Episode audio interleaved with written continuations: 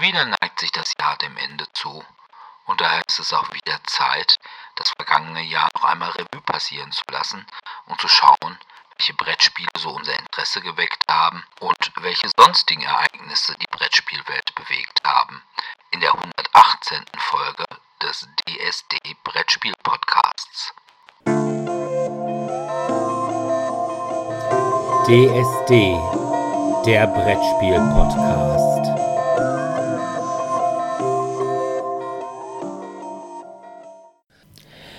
Ja, hallo erstmal und willkommen zur 118. Folge des DSD Brettspiel Podcasts. Heute werden wir mal das Jahr passieren lassen vor unserem geistigen Auge und mal so Resümee ziehen, was in der Brettspielwelt so alles vor sich gegangen ist, was vielleicht irgendwelche Spiele waren, die bemerkenswert waren, was aber auch so über die reinen Spiele hinaus so in der Brettspielwelt passiert ist. Aber wie immer fangen wir zunächst mit den Medien an.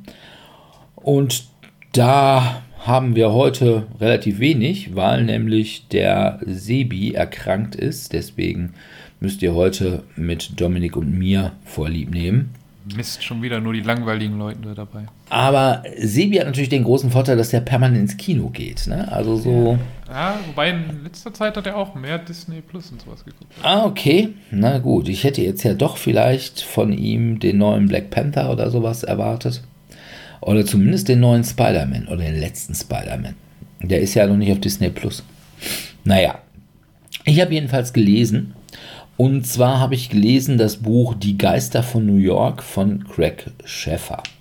Craig Sheffer ist ein Autor von mehreren Serien und wie in den letzten Wochen sich herausgestellt hat, soll auch aus diesem Buch eine Serie werden.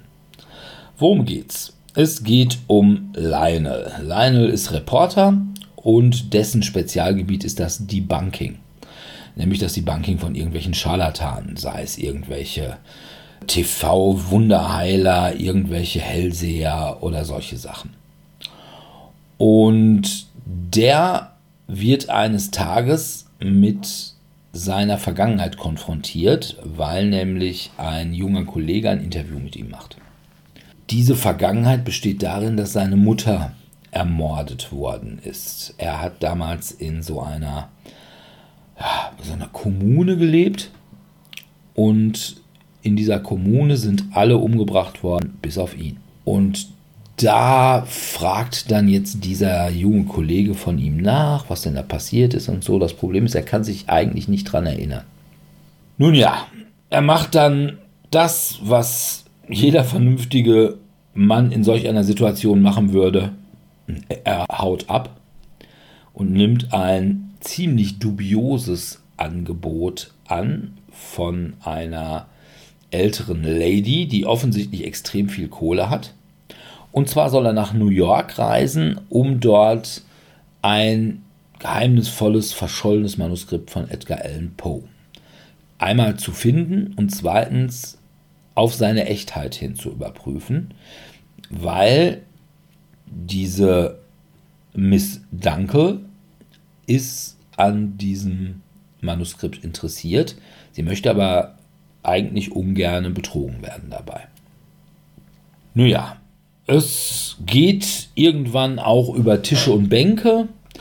Er lernt da auch noch eine junge Dame kennen, Maddie, die komischerweise immer auch genau da auftaucht, wo er gerade auftaucht. Ich will hier nicht zu viel verraten. Ich finde das Buch nur mäßig. Die Story ist okay. Sie ist jetzt aber auch nicht irgendwie so richtig super. Das große Problem, was das Buch hat, ist das Pacing. Also erstmal würde ich sagen, das Buch ist locker 100 Seiten zu lang. Es ist zwischendurch sehr langatmig. Zum Ende hin ist das Problem, was ich öfters mit Büchern habe, dass der Typ einfach keine vernünftigen Enden und keinen vernünftigen Spannungsbogen schreiben kann. Man denkt, oh, jetzt geht der große Showdown los, aber nö, war nicht. Dann kommt das nächste und wir denken, ja, jetzt, jetzt kommt der große Showdown. Nee, war nicht. Dann kommt als drittes und wir denken, jetzt kommt der große Showdown. Ja, der große Showdown ist es, aber er ist nicht groß. Na, das Ganze, der Showdown, der endgültige Showdown wird dann irgendwie auf, weiß ich nicht, zehn Seiten abgehandelt. Und ja, das fand ich jetzt nicht so richtig supi. Wie gesagt, es war jetzt nichts, wo man sagen könnte, oh Gott, das ist jetzt vergebene Lebenszeit. Aber ob ich mir jetzt unbedingt den zweiten Band der Reihe, wenn er denn irgendwann mal geschrieben sein wird, besorgen werde, um ihn zu lesen, das könnte ich jetzt nicht sagen. Also es ist jetzt jedenfalls nicht so, dass ich sagen würde, oh, da warte ich jetzt aber. Ja, da bin ich gespannt wie Falle von Maus. Was ein Hinweis auf mein zweites Medium ist, aber da kommen wir dann später noch zu. Aber apropos Geister und Debunking von Hellsehern, Wunderheilern und sowas, da hast du ja Film geguckt. Genau, ich habe die letzte Variante von The Conjuring gesehen. Der erste Film kam ja im Jahr 2013 raus. Ich habe dann, glaube ich, zu Conjuring 2 im Jahr 2016, ich weiß nicht, ob ich es sofort im Jahr 2016 gemacht habe, aber irgendwann hatte ich mal, glaube ich, hier auch bei dem Podcast ein Review zu Conjuring 2 dann gemacht gehabt. Und letztes Jahr kam dann Conjuring 3 heraus. Ich habe ihn jetzt erst gesehen im Bann des Teufels. Wie immer geht es um das Paar Lorraine und Ed Warren, die von Vera Farmiga und Patrick Wilson gespielt werden. Und die nehmen im Jahr 1981 diesmal an einem Exorzismus teil von einem achtjährigen Jungen. Und dabei geht dann etwas schief. Der noch nicht Verlobte, also der Freund von der Schwester von dem Jungen, hält den dann irgendwann fest, während er quasi wild durch die Gegend fliegt und sonst was mit den Leuten machen möchte. Und er hält den Jungen dann fest und sagt, lass ihn los, lass ihn los und nimm mich stattdessen.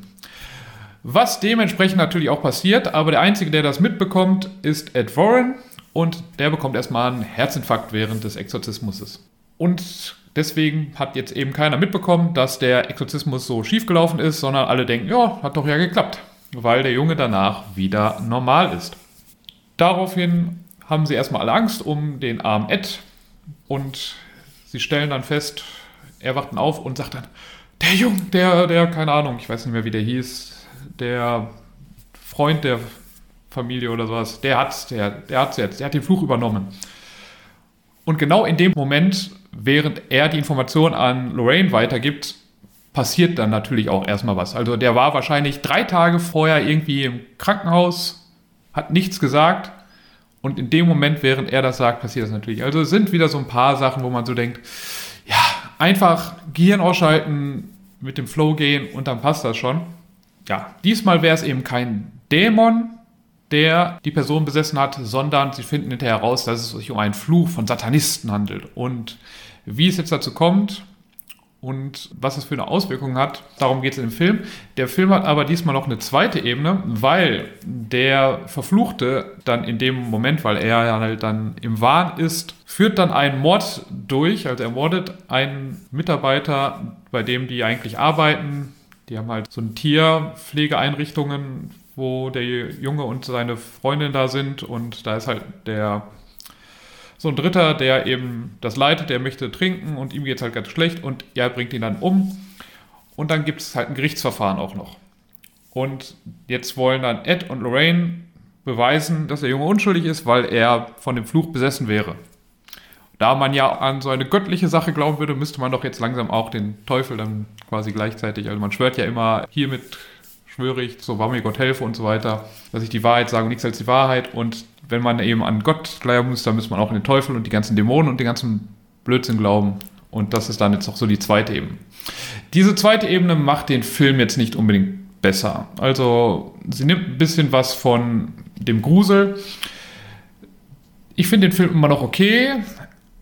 Er hat, ist von den Kritiken wesentlich schlechter als der erste und auch als der zweite Teil bewertet worden. Ich finde auch, die nehmen Stück für Stück ab, aber da ich glaube, der erste Teil hat irgendwie im Schnitt irgendwie 75 Prozent und der zweite noch 70 Prozent und der hat jetzt nur noch Mitte 50er Prozent. Ich finde jetzt den Abfall nicht ganz so krass, wie Sie es machen, aber ich finde schon, die Filme nehmen jetzt an Spannung schon ab. Aber ich finde, wenn man sich die ersten zwei Teile angeschaut hat, kann man auch den dritten Teil sehen. Ich würde jetzt aber nicht mit dem dritten Teil anfangen. Ist auch wenn es nicht zwingend notwendig ist, die ersten beiden zu gucken. Ich würde schon mit dem ersten anfangen, weil ich glaube auch, das ist der beste von den drei Filmen, die ich gesehen habe. Okay. Ja. Ich habe aus dieser Reihe, ich glaube, den ersten gesehen, wobei ich den ersten der war mir eigentlich zu sehr Poltergeist. Ja, sind die halt alle ja, ne? Das geht ja dann um ja. jetzt irgendwas, dass man irgendwas aufnimmt, ne? Die sind ja dann immer in den Räumen, gucken, dass sie irgendwas aufnehmen, dass sie irgendwas herausfinden. Ja. Ähm, aber ich hab, irgendwelche Aufnahmen, Beweise bekommen. Und dann habe ich dieses The Nun gesehen, den fand ich eigentlich ganz gut. Ja, The Nun habe ich halt noch nicht gesehen. Ich habe auch die Annabelle, ich glaube, davon gibt es zwei Filme oder Drei. ein Film? Drei sogar? Ja. Drei Annabelle-Filme? Habe ich alle nicht gesehen. Der erste Annabelle ist zwischen den ersten beiden Conjuring und der zweite dann kam nach dem zweiten Conjuring raus. Und dann kam nach The Nun noch Loronas Fluch, glaube ich. Und dann kam Annabelle 3 und dann kam Conjuring 3 und jetzt gibt es auch The Nun 2. Also die spielen jetzt irgendwie nicht chronologisch. Also die, das die Filmchronologie ist jetzt nicht ja, die ja. Handlungschronologie. Handlungschronologie genau. ist, glaube ich, die The Nuns sind da die frühesten, weil die irgendwo so in den 50er Jahren spielen. Und dann kommt, glaube ich, Annabelle 2, weil das ja, glaube ich, ein Prequel zu Annabelle ist. Und äh, The Nun ist eigentlich, glaube ich, auch nur so, so lose mit, diesen, mit diesem Ehepaar verknüpft so glaube ich in der letzten Szene, wo dann irgendwie so eine, ja, wo die quasi so einmal durchs Bild laufen. Achso. Man wollte vielleicht nur den Namen, also ich glaube, ich weiß gar nicht, ist Annabelle oder Conjuring das erfolgreichste? Ich glaube, Nun war jetzt nicht so. Nee, also hat, Nun war nicht so erfolgreich. War, ich glaube. Aber vielleicht wollte man halt äh, so Cross-Promotion dann halt haben dafür. Ja, aber. vom gleichen Studio war. Diese Annabelle-Puppe, die ist aber ja auch direkt aus diesem. Die beiden hatten ja irgendwie auch so ein Museum, ne? Dieses Warren Occult Museum. Ja, die haben halt da, wo sie ihre, also sie haben dann immer irgendwie ein Objekt, wo halt der Dämon oder was auch immer sich rausmaterialisiert hat oder versucht hat, eben in den menschlichen Körper reinzukommen von dem aus und das stellen sie dann immer in ihren Abstellraum. Ja. Und da ist eben auch wohl diese Annabelle. Also die kannst du, genau. wenn du dieses Museum besuchst, dann kannst du diese Puppe da auch sehen. Na gut. Ja, ich habe noch etwas ganz und gar gar nicht Gruseliges geguckt. Allerdings etwas, was schon ein bisschen was älter war, was ich aber bisher noch nie gesehen habe oder beziehungsweise nur einmal kurz reingeguckt habe. Ich habe nämlich gesehen Ion Tichy, Raumpilot. Die erste Staffel, die ist von 2007. Das ist eine Serie von Randa Shahut, Dennis Jakobsen und Oliver Jahn und ist frei nach dem Roman Die Sterntagebücher von Stanislav Lem. Worum geht es? Es geht um Ion Tichy. Ion Tichy ist Held von Kosmos. Er ist also ein Raumpilot, der mit seiner Dreizimmer-Rakete allein durch den Kosmos fliegt, weil, ja, ist halt so diese Rakete ist im Film ja so eine Kaffeekanne, weißt du, wo man den Kaffee so nach unten presst. Ja, diese seltsamen Hipster-Kaffee. Und die Inneneinrichtung ist die Dreizimmer-Altbauwohnung von Oliver Jahn. Und Ion Tichy wird auch dargestellt von Oliver Jahn.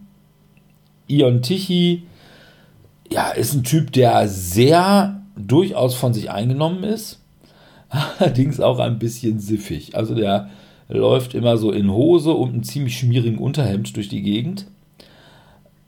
Was ja normal ist, weil er ist in seiner Dreizimmerwohnung. Und manchmal lässt er auch die Hose weg. Und dann hat er mal irgendwie nur so eine halblange Unterhose an. Aber er spricht immer mit so einem ziemlich lustigen Fake-Russen-Akzent. Ja, es fängt damit an, weil er nämlich strenge Terminverplanungen hat und zwischendurch duseln möchte, das aber nicht kann, weil nämlich dann seine Rakete irgendwie vom Kurs abkommt, erbastelt er die analoge Halluzinelle. Die analoge Halluzinelle ist eine holographische Assistentin, wird gespielt von Nora Tschirner. Dann erleben sie halt diverse Abenteuer. Zum Beispiel kommt er dann irgendwann am 24. Dezember darauf, dass doch diese Rakete ziemlich vollgemüllt ist und will nämlich jetzt für heilige Abendlichkeit den Müll rausbringen. Und landet dafür auf einem Planeten und will da einfach mal den Müll so abkippen. Wird dann aber mit so einem Psychohelm, den er findet, auf eine kosmologische Konferenz irgendwie verfrachtet, wo er dann dafür sorgen muss, dass die Menschen auch Teil dieser kosmologischen Konferenz werden. Oder was weiß ich, der Inspektionsroboter, der immer, wenn gerade mal mit der Rakete irgendwo gegengeflogen ist, dann das Warnlicht Inspektion aufleuchtet und er dann auch sagt, ja, nee, jetzt Inspektion, Inspektion. Und will dann auch durchaus renitent diese Rakete zur Inspektion bringen, aber Ion Tichy meint, das ist ja viel zu teuer und außerdem ist die Rakete doch echt noch gut. Da klaut dieser Inspektionsroboter nämlich den Schlüssel von der Rakete und wird von Wilde Kolub gefressen. Und da muss dann eben Ion Tichy diesen Schlüssel aus dem Magen des wilden Kulub rausbringen. Und jeder weiß, beziehungsweise Ion Tichy wusste es nicht. Er hat es dann nämlich in der kosmologischen Enzyklopädie nachgelesen, dass man Kulub nämlich von innen jagt. Es ist granatenwitzig. Also ich mag die Serie echt. Ich hatte erst gedacht, als ich da mal so wirklich so ganz kurz reingeguckt habe, sag ich Gott, was ist das denn für ein Scheiß? Und genau das ist es. Also, die Tricktechnik ist unter aller Kanone,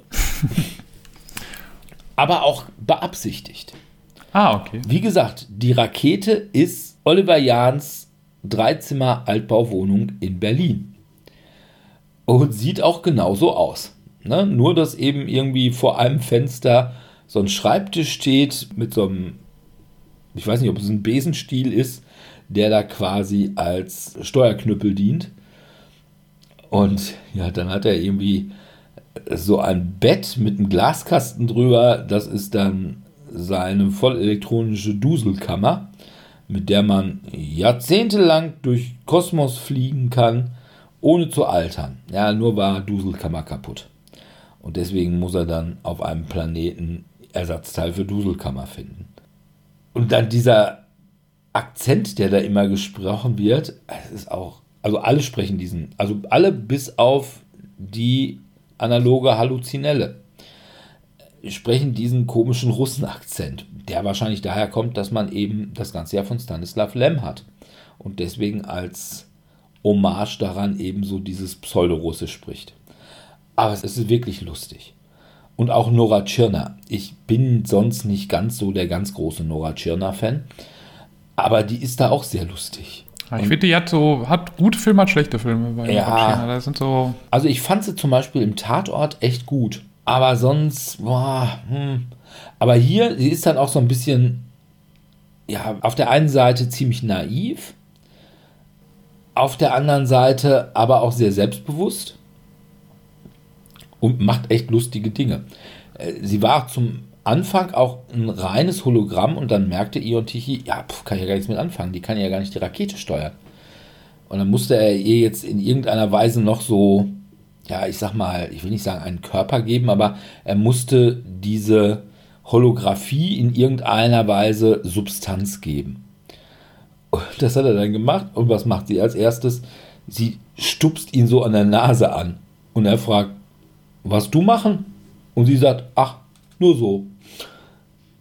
Also, also wirklich lustig. Also Ion Tichy, Raumpilot, die erste Staffel ist im Moment in der ZDF-Mediathek. Die zweite Staffel habe ich noch nicht gefunden. Sie ist, glaube ich, auf Amazon. Aber da ich im Moment kein Amazon habe, konnte ich die noch nicht sehen. Aber die erste Staffel kann ich wirklich jedem nur empfehlen, sich die anzugucken, zumal die einzelnen Folgen auch nicht lang sind. Die sind immer nur so 20, 25 Minuten lang. Ne, was ja in Zeiten von mindestens drei Stunden Filmen ja echt angenehm ist. Also von daher gucken. Achso, ja. Conjuring läuft übrigens bei Amazon Prime. Da habe ich es jetzt gesehen auch. Ah, okay. Hatte ich, glaube ich, gerade nicht erwähnt. Ja, das kann sein. Ja. Du hast Computer gespielt. Genau. Spiele, die du niemals spielen würdest. Das ist richtig.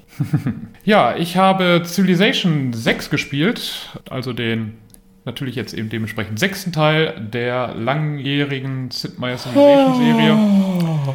Ja. Ah, ja. Und wir spielen es gerade online im Multiplayer zusammen seit zwei, drei Wochen. Und ich habe Spaß. Also ich habe ja die alten, die anderen Spiele teilweise gespielt. Also ich habe halt ab dem vierten, ich habe glaube ich den dritten einmal ganz kurz angefangen, aber da war ich irgendwie noch, da war das halt noch nicht so ganz mein Genre, dieses Rundenstrategiespiel. Aber ab vier bin ich dann eingestiegen. Und fünf hat mich dann richtig begeistert. Ich glaube, das ist so mit das Spiel, was ich mit am meisten gespielt habe bei Steam. Und jetzt sechs hatte ich dann irgendwann schon mal gespielt gehabt, aber dann irgendwie nur eine Runde und irgendeine Nation mal zum irgendeinem Sieg geführt. Und dann habe ich halt gedacht, ja, ist okay, aber hat mich nicht sofort so gepackt wie 5. Das liegt aber vielleicht auch daran, dass ein paar Sachen ja anders gemacht werden. Also was man jetzt hat, sind halt diese Distrikte. Während man vorher halt seine Städte, hat immer über Städteteile gegründet und dort dann seine Gebäude gebaut und die sind dann halt einfach in diesem Stadtgebiet entstanden. Ist bei Teil 6 baut man zwar auch noch ein paar Sachen in seiner ursprünglichen Stadt, aber muss gleichzeitig noch Distrikte bauen, also so ein Campus-Distrikt, womit man halt Wissenschaft macht, oder ein Unterhaltungsdistrikt, der es halt ähm, Annehmlichkeiten bringt, Industriedistrikt, damit man Sachen schnell produzieren kann, Handelsdistrikt, damit man mehr Geld verdient und so weiter und so fort. Und dadurch, dass die halt immer so Benachbarbonus haben, muss man sich genau überlegen, wo man welchen Bezirk haben möchte. Außerdem kann man nicht alle Bezirke nacheinander bauen, weil je nach Größe kann eine Stadt nur irgendwie 1, 3 und 5 Bezirke haben. Hinterher 5 ist dann eigentlich ausreichend für alles. Aber man muss halt eben erst eine Stadt haben, die so groß ist, die halt diese ganzen Bezirke auch mit Leben füllen kann. Ja, wir spielen jetzt gerade nur den Grundteil. Es gibt auch zwei große Erweiterungen und dann zig kleinere Erweiterungen ich finde, der Grundteil hat schon einiges von dem fünften Teil. Das ist ja immer so ein Problem von so einem Spiel, wenn eben mehrere Erweiterungen kommen. Dass, wenn jetzt ein neues Spiel kommt, das hat meistens nicht alles. Aber ich finde, die haben ziemlich viel von fünf schon übernommen. Also wir haben von, man hat von Anfang an die Religion, man hat von Anfang an eben Spionage. Und jetzt kam eben das mit den Distrikten dazu und ein paar andere nette Ideen. Und da kann man schon mit viel machen. Wer jetzt noch sowas wie Naturkatastrophen und so Gouverneurssachen haben möchte, der muss sich dann noch die anderen Erweiterungen holen. Aber ich denke mal jetzt einfach zum, mal zum Testen, ob das was für einen ist, reicht auch schon das Grundspiel. Ja, es macht halt weiterhin süchtig. Es ist immer dieses, ach komm, weil wenn man jetzt im Singleplayer spielt, ach komm, ich spiele noch eine einzige Runde. Ne, dann ist das Gebäude fertig und dann kann ich endlich das machen. Oder dann kann ich jetzt, dann greife ich jetzt noch die einen, den Gegner da an oder das Barbarenlager da an und dann bin ich aber erstmal fertig. Aber dann sehe ich in der nächsten Runde, ach, dann ist ja meine Forschung ja gleich fertig. Also klicke ich jetzt auch nochmal auf nächste Runde, dann habe ich meine Forschung, dann kann ich schon mal das starten, weil sonst vergesse ich das ja nächste Mal, die nächste Forschung. Oder es gibt jetzt zwei Forschungsbäume, einmal normale Forschung, also was so naturwissenschaftliche Forschung ist, und dann so Gesellschaftsforschung, also dass man jetzt verschiedene Regierungsformen freischaltet oder Möglichkeiten, anders Handel zu treiben, Militarismus und so weiter. Also das sind so eher gesellschaftliche Forschungen. Und dadurch hat man halt jede Runde eigentlich irgendwas Neues zu tun und irgendwas, was man in der nächsten Runde eigentlich abschließen könnte. Aber es kommt halt nächste, daran nächste, nächste Runde wieder was. Und deswegen sitzt man dann auf einmal wieder um 3 Uhr nachts und denkt sich, oh, Jetzt hätte ich aber schon mal so vor vier Stunden ins Bett gehen sollen. Und ja, also mir macht es Spaß. Es wird für Dirk wahrscheinlich niemals was sein, weil dafür ist es halt nicht dann thematisch genug. Ich meine, ich finde es halt in sich thematisch, aber nicht in es, man sieht irgendwelche Schlachten wirklich groß ausspielen, sondern man sieht ja nette, akzeptable 3D-Grafik, die halt ein bisschen kritisiert wurde, weil sie ein bisschen comichafter wirkte als der Teil 5. Ich habe mich inzwischen damit abgefunden und komme damit klar. Aber es ist jetzt halt keine Bombastgrafik. Ne? Also das wird auch die meisten Rechner in die Knie zwingen, wenn die da Bombastgrafik hinpacken, weil dann ja, wenn man vor allem die größeren Maps mit vielen Nationen, man wartet auch so schon immer 30, 40 Sekunden bei mir, wenn ich jetzt auf einer Standard-Map spiele mit sechs Gegnern, sieben Gegnern, äh, ich weiß gar nicht, wie viele es genau sind, und dann den ganzen Stadtstaaten und bis die dann alle und die Barbaren, die dann noch berechnet werden und bis die dann jedes Mal berechnet werden, das dauert hinterher in den späteren Runden schon immer so 30 Sekunden bis eine Minute. Und wenn man dann jetzt da Top-Grafik hätte, dann würde das wahrscheinlich noch mal ein ganzes Stück länger dauern. Und mein Rechner, auch wenn er in vieler Hinsicht nervig ist, weil er häufig abstürzt, weil manchmal er Internetprobleme hat, weil sonstige Dinge sind, aber er ist eigentlich schon ziemlich schnell. Also, und wenn man dann noch einen langsameren Rechner hat, dann wird da, glaube ich, alles zu Knie gehen. Von daher ist das, glaube ich, schon so in Ordnung von der Grafikqualität. Und ja, man kann mal gucken, ob jetzt irgendwann dann auch mal Teil 7 wieder angekündigt wird. Ist ja wieder Zeit langsam. Naja, also meine Erfahrung mit Civilization war Civilization 1.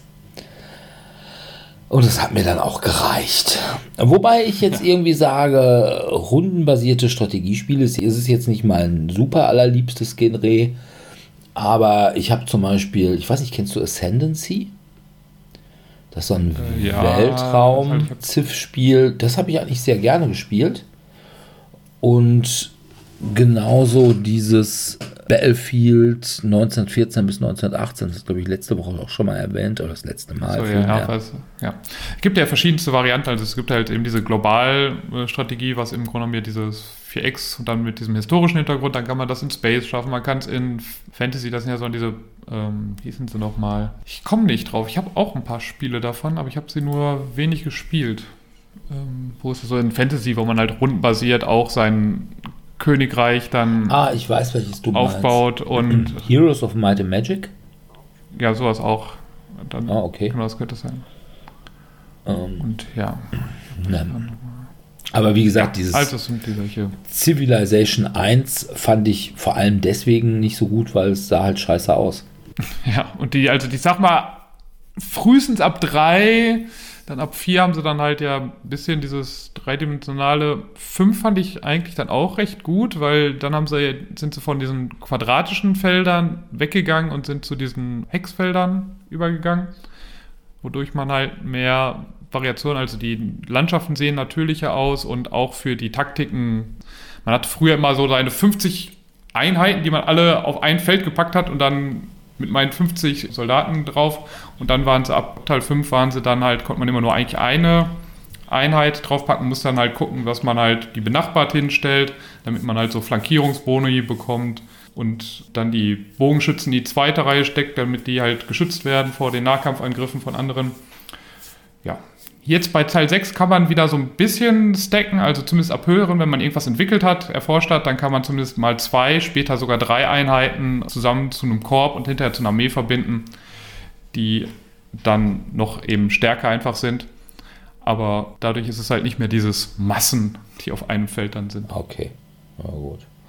Ja, aber wie gesagt, meins ist es nicht. Also ich glaube, mittlerweile würde ich auch kein ZIP-Spiel mehr spielen. Also sowohl auf dem Brett nicht, als auch auf dem Computer nicht. Ja, ich mag es ja auch als Brettspiel ganz gerne. Also Susie Ages gehört ja zu meinen Lieblingsspielen. Von daher ist das schon im Thema, dass, äh, dass ich das dann ähm, mag. Ja, gut. Okay. Musst du mitleben. Ja, ja, werde ich auch. Solange du dich nicht dazu zwinge, mit dir zu spielen, denkst du, ja, komm, lass den mal. Genau, also von daher. Na gut. Ja, kommen wir zu den Brettspielen im letzten Jahr. Wie fandst du denn das letzte Jahr? Ja, es war, ich fand es okay, aber ich muss schon sagen, dass ich, glaube ich, generell ein bisschen weniger gespielt habe als die vorherigen Jahre. Auch ein bisschen weniger Neues gespielt habe, glaube ich.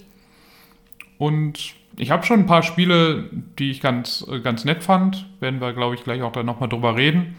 Aber es waren jetzt noch nicht so viele. Man hat ein paar Spiele, kommen natürlich erst, wenn man in einem Jahr oder sowas, dann sieht man, oh ja, das Spiel habe ich damals gar nicht bekommen oder habe ich gar nicht auf dem Schirm gehabt und war dann doch hinterher ganz toll oder ganz gut. Das wird man halt natürlich immer so ein Jahr später meistens erst mitbekommen, aber jetzt für den Ersteindruck am Ende des Jahres, ich würde so eine 3 plus geben. Ja, also ist bei mir ähnlich. Ich würde sagen, so richtig Granatentiti war es nicht. Also ich habe mehrere Sachen dieses Jahr entdeckt, die aber schon aus dem letzten Jahr waren. Oder sogar noch das Jahr davor. Weil halt, ja, letztes Jahr und vorletztes Jahr halt eben wegen Pandemie und so einfach auch nicht so viel gespielt worden ist. Und deswegen dann auch einige Sachen, ja, ich sag mal, nicht so auf der Dringlichkeitsliste ganz vorne standen. Dann gab es einige Sachen, auch die sind jetzt erst nach Deutschland gekommen und vorher hatte man eben auch nicht die Gelegenheit, wegen Messe oder so, dass man wirklich gut an englische Sachen dran kam, zumal auch wegen Transportproblemen, die ja jetzt auch so ein bisschen besser geworden sind. Ja, ich würde auch sagen, also ich würde vielleicht eher sogar noch eine 3 Minus geben, aber es war halt so, ja, ja, es war ein Jahr, wohl. Also irgendwie nichts Besonderes. Von daher, ja, gucken wir mal, was wir denn so an bemerkenswerten Spielen hatten. Das Ganze fing bei mir eigentlich an mit X-Men United. Obwohl, wenn ich ganz ehrlich bin, habe ich das schon letztes Jahr gekriegt. Und zwar irgendwie zwischen den Feiertagen. Die Grundbox, aber die Erweiterung habe ich dann gekriegt erst im Januar. Und ja, Marvel United habe ich schon viel zugesagt, also zu, zu Marvel United, aber das gleiche kann man eben auch zu X-Men United sagen, nur besser, weil eben mit X-Men. Und von daher, es ist halt eines der zugänglichsten kooperativen Spiele überhaupt. Du kannst also einfach hingehen, kannst die Box aufmachen und sagen, so komm, such dir einen Charakter aus und in fünf Minuten habe ich dir das Spiel erklärt. Um wie viel ist es denn besser als Marvel United? Oh. Also bei Marvel United hat es natürlich den großen Vorteil, dass Squirrel Girl dabei war, beziehungsweise zumindest in den Kickstarter Exclusives. Und ich habe die mir ja noch irgendwo bei eBay geschossen. Also Squirrel Girl, She-Hulk und Kingpin. Ah. Also ich sag mal so, schon mechanisch ist es ein bisschen besser. Es hat so ein paar kleinere Drehs. Wie zum Beispiel, dass es für gewisse Gruppen so Gruppenboni gibt. Also leider nur für eine der möglicherweise esoterischsten Gruppen, was so den normalen Comicleser angeht, nämlich für Alpha Flight. Alpha Flight sind die X-Men von Kanada. Und die kriegen einen Bonus, wenn sie mit anderen Alpha Flight-Mitgliedern zusammen sind. Aber man hat zum Beispiel auch eben diese Möglichkeit, gewisse Villains auch als Helden zu spielen. Es gibt die Möglichkeit, dass man jetzt den Villain auch durch einen Spieler spielen lässt. Wobei ich sagen würde, pff, ob das so toll ist, weiß ich nun auch nicht. Aber von daher, es gibt schon ein paar Drehs und es sind natürlich X-Men. Ja, und wenn du halt eher auf X-Men als auf Avengers stehst, dann sind die X-Men einfach besser. Also, wobei ich wirklich sagen würde. Und was, wenn man eher auf Avengers als auf X-Men steht? Ja, dann Marvel United. Dann Marvel United, okay. Ja. Dann das Großmaß. Denn man muss schon sagen, es sind schon, wenn einem X-Men so per se, zum Beispiel außer den Filmen, gar nichts sagen, äh, sind zumindest die Kickstarter-Exclusives echt Also, ich glaube. aus der dritten Reihe die X-Men rausgewählt. Ja, will ich gar nicht so sagen. Also, zum Beispiel jetzt irgendwie die New Mutants. Die haben ja sogar einen eigenen Film gekriegt. Also hier so Magic, Mirage, Wolfbane. Ja, Strong Guy war nicht bei, aber Sunspot war dabei. Also von daher, so ganz unbekannt sind die auch nicht. Und jetzt sagen wir mal, wer X-Men liest, der kennt auf jeden Fall die New Mutants.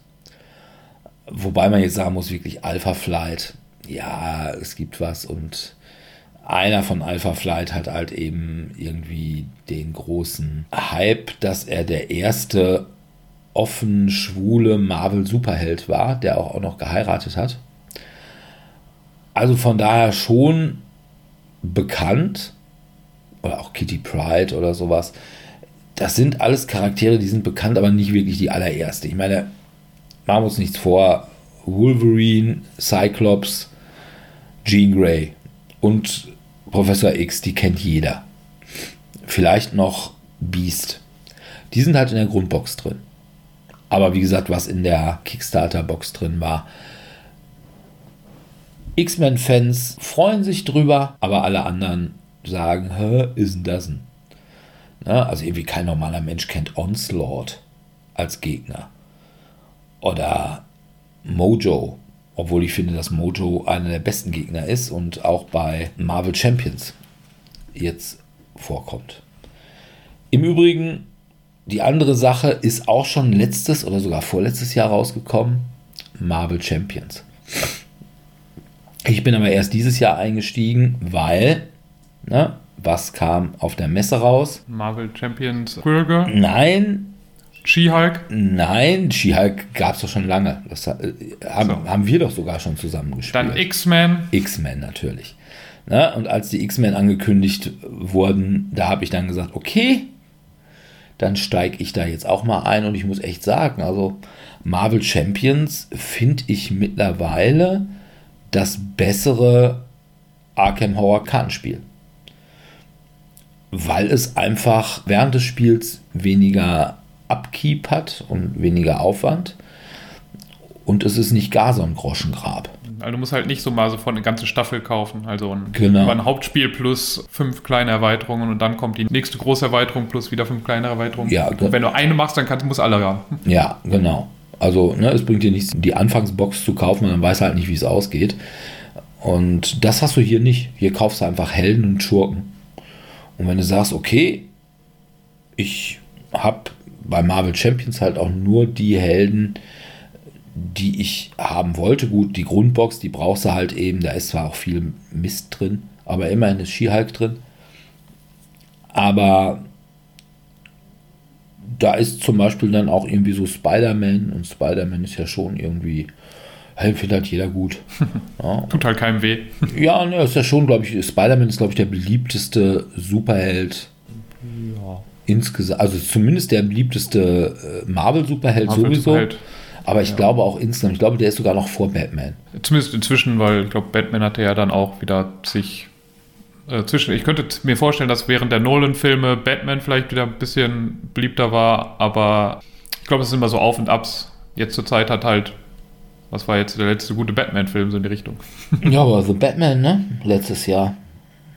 Ja, Gut, Spider-Man kam auch war, einer raus. War in Ordnung, aber war dann auch so mit drei Stunden Überlänge auch fast eher so ein nicht für jeden gedachten Film. Ja, aber Also ich fand ihn ganz gut, aber ich glaube, können wir auch durchaus vorstellen, dass man den jetzt nicht als Superhelden-Fan, der sich manchmal einfach nur ein bisschen nett unterhalten fühlen möchte, mit viel Kabum, ja. Der ist ein bisschen langsamer. Und machen wir uns nichts vor, nichts geht über Batman und Robin. Mit Arnold Schwarzenegger als Mr. Freeze. Mit Ja. Cool down. Ja, War das auch der mit den Nippeln? Nee, ich glaube, das war doch, das war der mit dem Nippel. Das war der? Das war der Das war der mit den Nippeln. Ja, also, also Also jedes, ich müsste, eigentlich müsste jedes Superheldenkostüm braucht irgendwie nochmal herausgearbeitete Nippel. ja, das, ist wichtig. Das ist schon richtig, aber ich glaube, da geht man heute so ein bisschen von ab. Insbesondere auch bei den Superheldinnen. Ah, okay. Also, aber wie gesagt, von daher, die beiden waren eigentlich ja gut, eben X-Men United war eigentlich auch nur eine Erweiterung zu Marvel United, kann man so sehen. Und das ist ja schon, ich glaube, Marvel United sogar schon vorletztes Jahr rausgekommen, zu, nicht auf Deutsch, aber zumindest der Kickstarter. Und ja, X-Men United ist genau genommen auch Ende letzten Jahres. Aber wir können sagen, wahrscheinlich sogar nach unserer Rückschaufolge. Ich glaube, die hatten wir auch im Dezember gemacht. Ja. Also von daher. Und Marvel Champions halt eben auch für mich auch eines der Spiele des Jahres. Ja, bei mir, ich müsste schon stark überlegen, was mein erstes wirklich neues Spiel war. Ich meine, ich könnte dir sagen, dass mein erstes neues Spiel, was ich dieses Jahr für mich neu gespielt habe, ist ein ziemlich altes Spiel. Ich glaube, das war Awkward Guests. Ah. Das hatte ich, glaube ich, dieses Jahr zum ersten Mal gespielt, irgendwie mir nur mit dir, glaube ich. Das haben wir online gespielt, ne? Online, ne? Kann ja, sein, das ja. kann sein. Das wir irgendwie mir nur noch mal online gespielt haben, meine ich. Ja. Ja, also es war ganz unterhaltsam. Also auch wenn das Artwork ein bisschen gewöhnungsbedürftig ist, aber ansonsten jetzt von der Deduktion her und den Überlegungen her fand ich das auf jeden Fall ein ganz nettes Spiel. Was jetzt richtig neu ist, jetzt bin ich mir natürlich auch wieder nicht hundertprozentig sicher, aber ich glaube, das ist wirklich erst dieses Jahr rausgekommen oder zumindest in einen größeren Vertrieb gekommen. Das ist das, ich würde für mich sagen, zumindest, ich habe jetzt nicht so viel andere, glaube ich, gespielt. Für mich das Partyspiel des Jahres, dieses Top Ten Spiel, was von Asmodee ähm, auf der nominierten Liste für das Spiel des Jahres war. Das ist ein ganz unterhaltsames Spiel. Also es hat jetzt nicht für mich so den Hitpotenzial von Just One vor ein paar Jahren, aber mit diesen Einschätzen, welchen Wert, welches Rating, also ich muss mir dann halt, habe ein Thema, was hatten wir damals, was hatte ich damals für ein Beispiel nochmal genannt gehabt, mit Roboter von nutzlosester Fähigkeit zu beste Fähigkeit und du hast eine Zahl gezogen bekommen von 1 bis 10 und musst dann dir jetzt irgendwas überlegen, welche Fähigkeit dein Roboter oder welche Fähigkeit dein, du zu dem Roboter beisteuerst, die deinem Wert entspricht. Und da muss halt jemand ausraten, welche Reihenfolge die richtige ist. Das fand ich ganz witzig. Also das war ist ein ganz unterhaltsames Partyspiel gewesen. Aber es ist jetzt, also ich habe jetzt auch nicht so viel dann im Nachhinein davon gehört. Also es war halt eben, als es nominiert war, habe ich dann noch ein paar Leute davon reden hören. Jetzt im Nachhinein ist für mich zumindest ein bisschen in der Versenkung verschwunden. Aber ja, vielleicht bin ich auch in der falschen Spielgruppe. Ja, also während Just One hat damals dann ja eine Zeit lang jeder immer mal mitgebracht gehabt zu allen Spieleabenden und das kam jetzt eben nicht so bei allen. Ja, vielleicht ist einfach auch Just One noch ein bisschen eingängiger. Ja. Von der, von der Spielidee her. Ja. Ja, meine nächste Entdeckung, die aber auch tatsächlich erst 2022 in Deutschland erschienen ist. Das ist Unmatched. Ah, ja.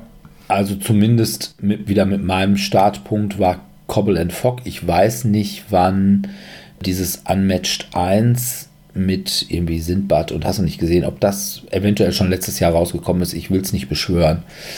Aber Cobble and Fog ist tatsächlich erst, meine ich, so im Frühjahr rausgekommen. Und ja, dann hatte ich mir auf der Messe noch äh, dieses Detention Row, also quasi die erste Marvel Unmatched Reihe zugelegt mit Luke Cage, mit Moon Knight und mit Ghost Rider.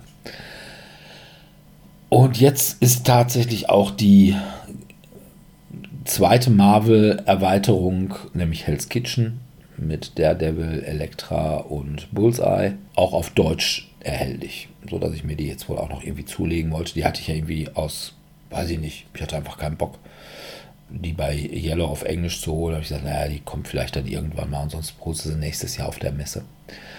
Und von Unmatched finde ich wirklich gut. Also es ist zwar ein Zweispieler-Spiel, wo man wieder sagt, ja, man kann es auch zu viert spielen oder zu dritt. Kann man es. Möchte man es. ja, Also ich glaube, es ist theoretisch sicherlich möglich, aber es ist schon von der Anlage her einfach ein Zweispielerspiel. Aber das ist ein sehr gutes Zweispielerspiel. Also wenn man so ein bisschen auf rumprügeln, aber auch das Ganze sehr taktisch äh, haben möchte, ist Unmatched einfach ein super Spiel. Ne, du steuerst halt über Karten deine Bewegungen, deine Angriffe und du hast teilweise dann eben auch zwei Iterationen, die du dann zwischendurch wechseln kannst. Und dann musst du aber gucken, was weiß ich, als eine Art deines Charakters zum Beispiel bei äh, Dr. Jekyll und Mr. Hyde. Na, als Mr. Hyde bist du halt super stark, aber scheißen langsam. Und als Dr. Jekyll halt umgekehrt. Und da das Ganze taktisch zu machen, also ich habe auch schon gehört, dass es teilweise wirklich ein so ein Turnierspiel ist wo die dann alle mit ihren Lieblingsdecks ankommen und auch wo es eine sehr große Szene gibt mit so irgendwelchen Homemade-Decks, ne, wo dann irgendwelche Leute dann sich selbst Charaktere hergestellt haben, was weiß ich denn nicht, Jason und Freddy Krüger oder so, ne, als Figuren. Und du kannst auch tatsächlich irgendwie bei Etsy die ganzen Figuren dazu noch besorgen, genauso wie es auf Etsy die ganzen ja, ich sag mal, so die Sidekicks. Ne? Also zum Beispiel Sherlock Holmes hat eben Dr. Watson, der wird dann nur dargestellt durch so einen Chip, der schon ganz okay ist, auch sehr wertig gemacht, aber eine Dr. Watson-Figur ist schon noch irgendwie ein bisschen schöner. Oder wenn du Jekyll und Hyde, das ist, da ist die Miniatur zwar so ein bisschen zweigeteilt, aber es ist natürlich schöner, dass du einen Jekyll und einen Hyde hast und immer wenn du dann wechselst, dann eben die andere Figur auf diese Stelle stellst. Also es ist schon schön gemacht und es gibt also auch wirklich eine Szene drumherum. Von daher finde ich, Unmatched ist wirklich eines der Highlights dieses Jahr gewesen. Ja, wir haben es leider noch nicht gespielt, aber wir sind auch dieses Jahr seltener zum ja, Spieletreffen gemeinsam gekommen. Ja, was halt daran lag, dass ich seit September nicht konnte. Weil ich, ich bin auch selten gewesen. Ja. Hast du denn sonst noch irgendwie was an Spiel? Ja, ich habe dann im Juli habe ich mir das Kennerspiel des Jahres einmal angeschaut gehabt, Living Forest. Für mich war das aber ein eher vergessenes Spiel. Es war jetzt nicht schlecht, aber ich habe es gespielt und habe gedacht, ja, ich habe jetzt aber auch hätte doch nichts verpasst, wenn ich es nicht mehr gespielt hat. Also man spielt ja diese Naturgeister, baut sein Deck dann mit verschiedenen Karten auf, die ähm, was können. Ist es ganz niedlich gemacht, ist auch von den Mechaniken her, wie du es sagen würdest, auch ganz manierlich, aber wie gesagt, ich bleibe bei dem Review. Es ist okay, aber ich würde es auch nochmal spielen, aber ich habe danach nicht das Gefühl gehabt, ich müsste es unbedingt kaufen. Was ich auch nicht unbedingt jetzt mich zu überzeugt hat, dich vielleicht, ich weiß nicht, ob es dich eher überzeugt hätte, wobei es, glaube ich, zu wechselmäßig ähm, Dead Reckoning. Hab ich noch nicht gespielt, das ist dieses Piratenspiel, ne? Genau, dieses Piratenspiel mit diesem Card-Crafting. Das ist halt auch ganz nett. Wäre mir also jetzt persönlich zu teuer und zu aufwendig für das dann, was es war. Es war mir, hat mir doch auch ein bisschen zu lange gedauert, aber man muss halt ja eben dieses Exploration Wobei man halt jetzt keine richtige Karte hat, sondern diese Karten werden eigentlich auch so durch verschiedene Kartenstufen symbolisiert. Und je weiter man eben wegkommt, desto schwieriger ist es natürlich wieder zurückzukommen. Auch ein ganz äh, nettes Spiel mit dieser, man hat, wirft dann ja auf dieses Boot diese Cubes rein. Und da muss man halt gucken, wo landen deine Cubes, je nachdem, wie viele Waffen und so weiter du hast, kannst du eine Anzahl an Cubes werfen und wo die dann landen, erlangst du Beute, bekommst du Schaden und so weiter und so fort oder bekommst irgendwelche Siegpunkte. Es ist ganz witzig gewesen, aber auch jetzt nicht etwas, wo ich gesagt hätte, oh, jo, geil, das muss ich auch selbst unbedingt mir zulegen.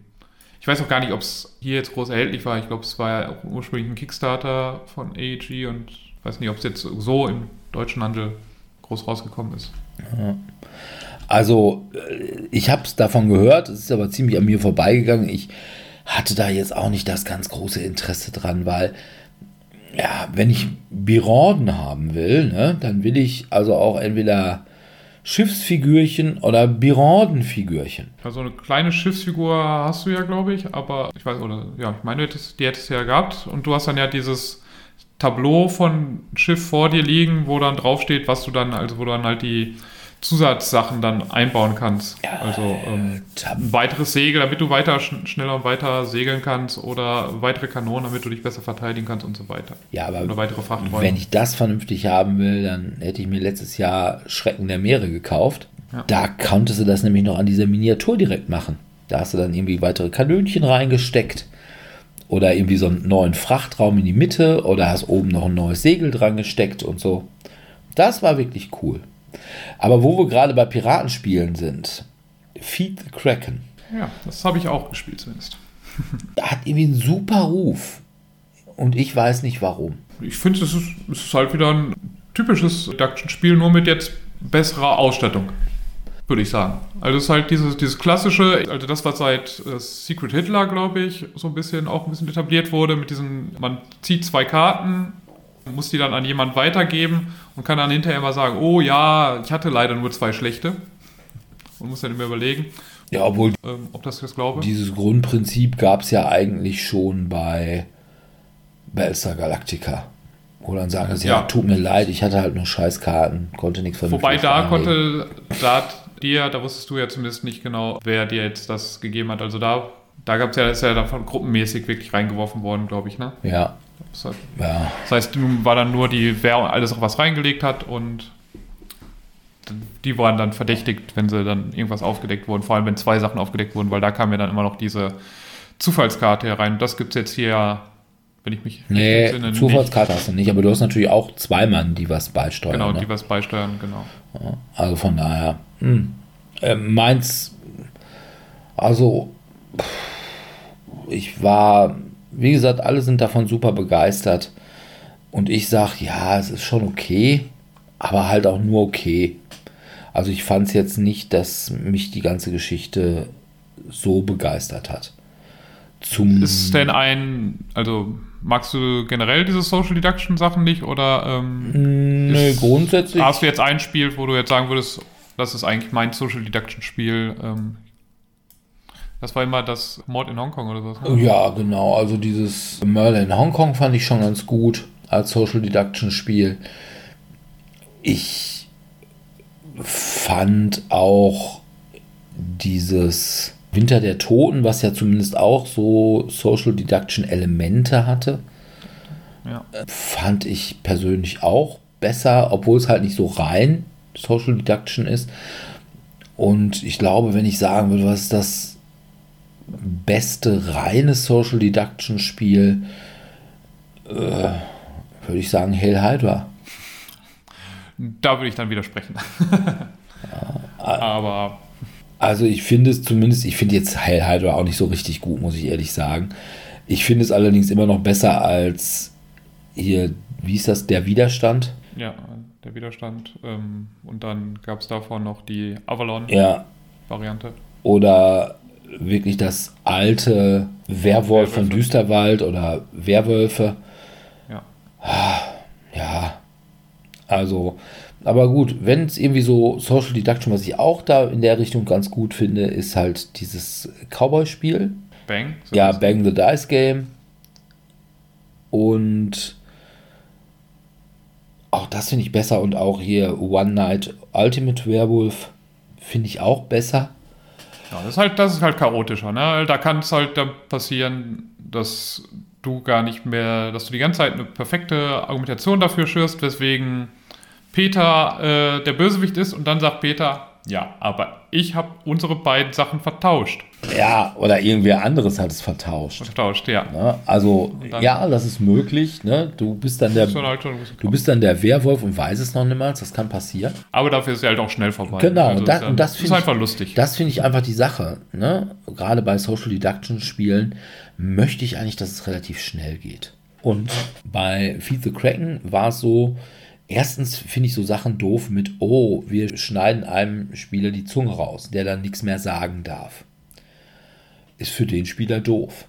Weil, ey, beim Spiel, wo es nur um Kommunikation geht und Diskussion und Reden und eben Verdächtigen, wirst du da quasi aus dem Spiel rausgenommen. Und das kann zu einem Zeitpunkt passieren, wo noch ordentlich Spiel übrig ist. Ich finde das auch ein bisschen zu lang für das, was es kann. Ja, ich weiß, es sieht schon besser aus als andere Social Deduction Spiele. Aber, mh, hm, ja, also das ist es nicht. Also wie gesagt, ich fand Feed the Kraken auch nur so, er geht so. Ja, ich fand es, glaube ich, besser als du, aber ja.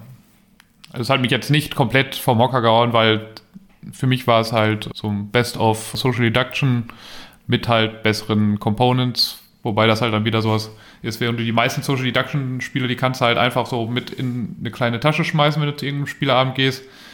Bei dem Spiel überlegst du dann halt, ne? Wird das heute Abend wirklich gespielt, dann nehme ich es mit, sonst nicht. Ja, ja, das ist richtig. Was ich noch an kleinem Spiel habe, was man immer mitnehmen kann und eigentlich auch immer mitnehmen sollte.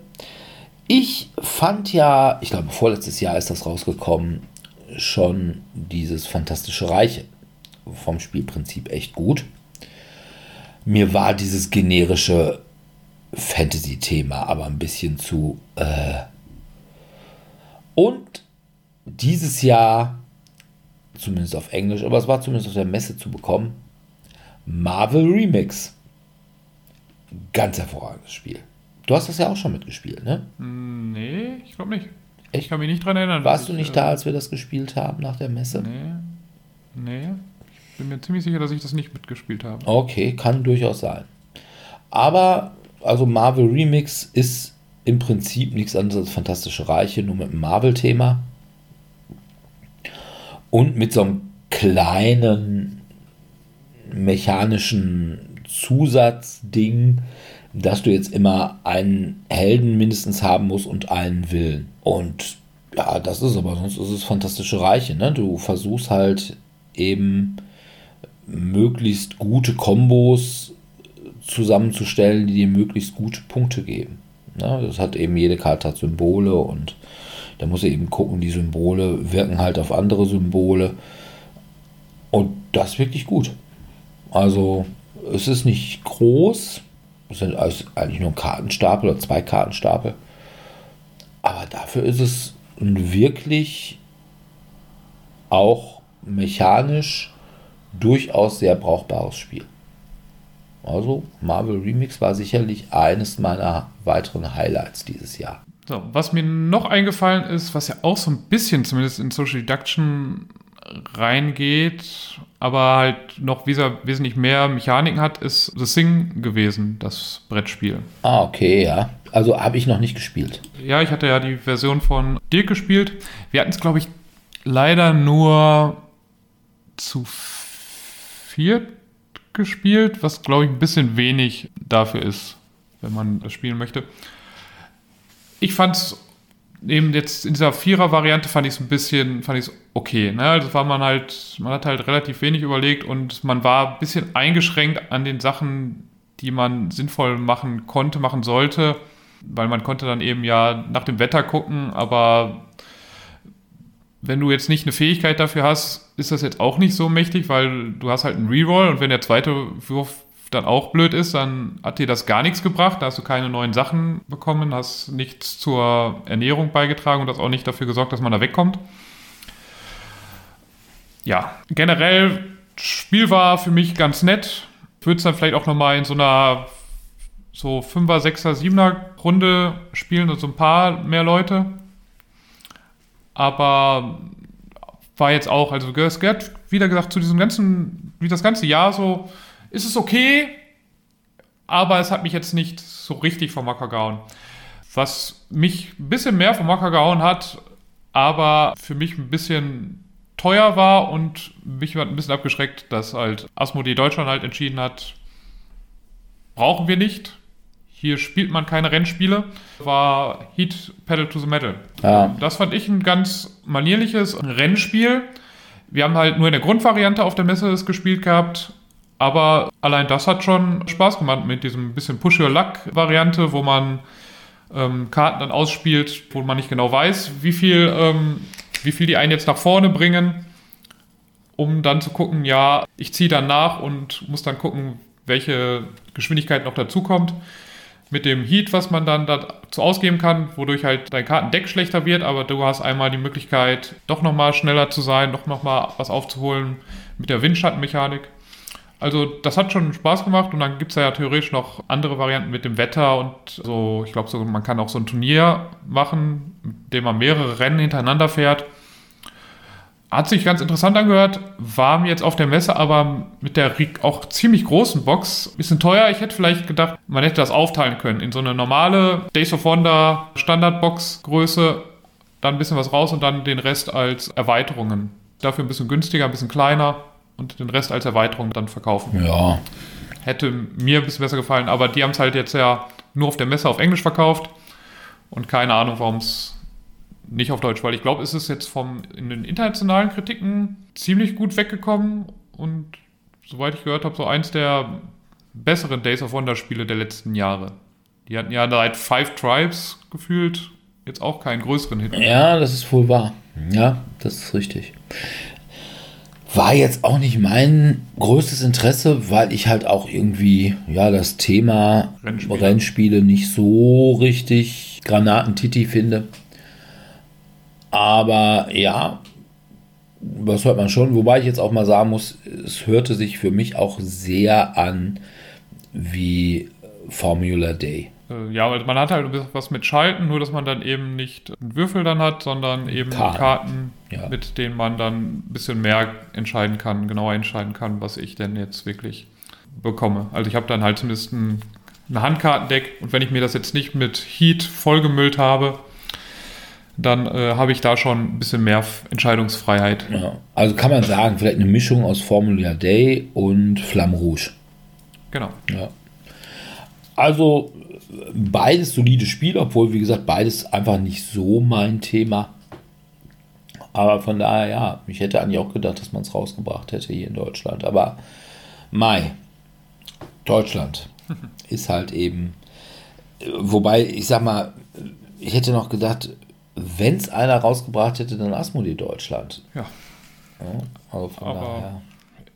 Aber ich kann auch nicht nachvollziehen. Ich meine, Formel 1 ist doch auch hier eigentlich auch ähm, doch ein relativ großes Thema. Ich hatte halt nur von irgendjemand, irgendjemand hatte mir gesagt, ja, Rennspiele würden sich hier nicht verkaufen. Anscheinend scheint diese Überkreuzung zwischen Leuten, die auf Renn, also die Renn Formel 1 gucken und Leute, die Rennspiele und die Brettspiele spielen, nicht so groß zu sein. Ja, auf der anderen Seite wie viele Fußballspiele kennst du? Also Fußball-Brettspiele. Ja, aber, aber, ich finde, Rennspiele gibt es ja schon einige solide. Und wenn man jetzt, also dann gibt es ja eben noch die ganzen Sachen, die dann so ein bisschen Wetten noch mit reinbringen, wie eben Camel Up, was sich ja dann doch auch, das ist ja Spiel ja. des Jahres geworden, ziemlich gut verkauft hat.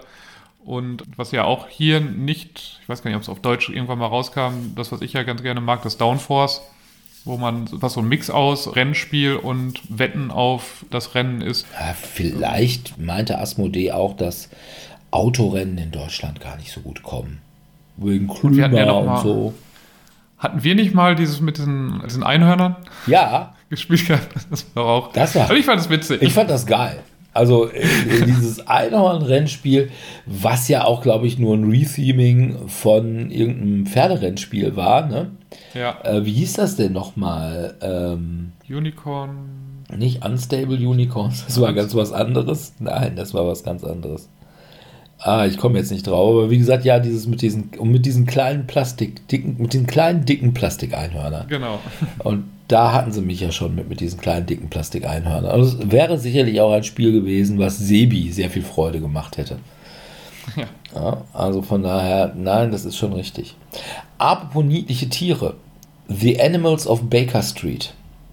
Hatte ich mir auch auf der Messe mitgenommen und muss ich sagen, ist jetzt nicht, wo du sagst, boah, die haben das Rad neu erfunden, das sicherlich nicht. Aber wer ein Krimispiel im Stil von Detective Modern Crime Board Game haben möchte, ein bisschen einfacher und auch im Einzelfall ein bisschen kürzer und mit unterschiedlichen Fähigkeiten der einzelnen Ermittler und mit niedlichen Tieren, der kann da bedenkenlos zugreifen. Also ich gehe mal Hört davon, für mich alles ganz gut an. Ja, ich gehe auch mal davon aus, dass das sicherlich irgendwann auf Deutsch kommen wird. Ist ja auch bei Yellow, das heißt, die machen ja schon mal das ein oder andere und sei es über Huch auf Deutsch. Und ich glaube, dieses Animals of Baker Street, das könnte einfach. Deutsche mögen niedliche Tiere. Und die mögen die eigentlich auch, also diese ganzen Krimisachen Ja. kommen ja eigentlich auch halbwegs gut an. Ja, ich würde sogar sagen, es ist familienfreundlich, was die, Fälle was die angeht. Schwierigkeit der Fälle angeht. Also was die Schwierigkeit angeht, wahrscheinlich auch, es werden wahrscheinlich jetzt auch nicht die brutalsten Morde mit abgehackten Köpfen oder sowas sein. Also ich weiß es nicht. Im Anfang geht es halt um solche Sachen. Finde die Mütze von Sherlock Holmes. Ja, ich glaube, es wird eben eher, ich glaube, es ist ja tendenziell auch an Kinder, Familien Ja, gerichtet. also vom, äh, von der Zielgruppe her. von daher würde ich tatsächlich sagen, äh, ja, das geht schon mit Kindern. Also jetzt nicht auf Englisch, ne, weil es halt eben bisher Ja. nur auf Englisch ist, aber das ist wirklich sehr, sehr niedlich. Und ich hatte ja, ich bin ja durchaus jemand, dem niedliche Dinge gefallen. Ne, ich, ich sage ja mal, mein Guilty Pleasure ist Welpenvideos. Und man möchte gerade sagen, Animals of Baker Street ist also die Welpenvideo-Version von Detective Modern Crime Board Game. Ich hatte ja so ein bisschen gehofft, als diese, wie hieß das irgendwie, scharfe Spürnasen-Erweiterung oder irgendwie so, oder es wurde dann allerdings so als Zusatz, also da hat dann der Ermittler hat dann irgendwie einen Hund oder einen Papageien oder eine Katze. Ja, sehr schön. Hierbei auch sind keine Katzen dabei. Ja, also von daher Animals of Baker Street ist schon richtig gut. Wo wir noch bei süß sind, was aber dir mit sehr, sehr hoher Wahrscheinlichkeit nicht gefallen würde, weil es halt dir zu jurig ist, ist ja Flamecraft. Was ja auch jetzt relativ gut angekommen ist, glaube ich, in der äh, Brettspielwelt. Ich weiß gar nicht, ob es auf Deutsch rausgekommen ist überhaupt. Da bin ich mir jetzt gerade gar nicht sicher. Aber das hat halt so diese niedlichen Drachen, die verschiedene Geschäfte haben. Wenn man auf ein Geschäft geht, kommt eine Karte dazu. Dadurch wird das Geschäft generell stärker, ähm, was die Fähigkeiten angeht. Ähm, bis zu drei. Und man versucht da so niedliche kleine Sachen dann immer ähm, zu sammeln. Es hat halt vom Cuteheitsfaktor ist das schon ziemlich hoch mit diesen kleinen Brotdingern. Ich weiß halt nicht, ob die in der Retail-Variante oder ob das jetzt die reinere Kickstarter-Variante ist mit diesen kleinen Mini-Diamanten, mit den kleinen Mini-Blättchen, mit den kleinen Mini-Broten und Flaschen. Aber generell ist das Spiel schon ganz solide und ganz lustig, aber weiterhin in dieser Kategorie, ich spiele es gerne nochmal mit, aber ich laufe jetzt auch nicht, nur weil es halt ganz süß ist, vom Artwork her laufe ich jetzt nicht raus und hole mir jetzt für 100 Euro die Deluxe-Variante. Ich glaube, es gibt nämlich beide Varianten davon. Ja, es hört sich so ein bisschen an wie dieses Drachenspiel von Frager Games, finde ich. Also, Ja, Fra also man, Frager Games hat ja immer schon sehr elaborierte Spiele, auch sehr jurig eigentlich. So zum Beispiel A Game of Gnomes mit diesen Gnomen, die relativ Ja. groß sogar sind.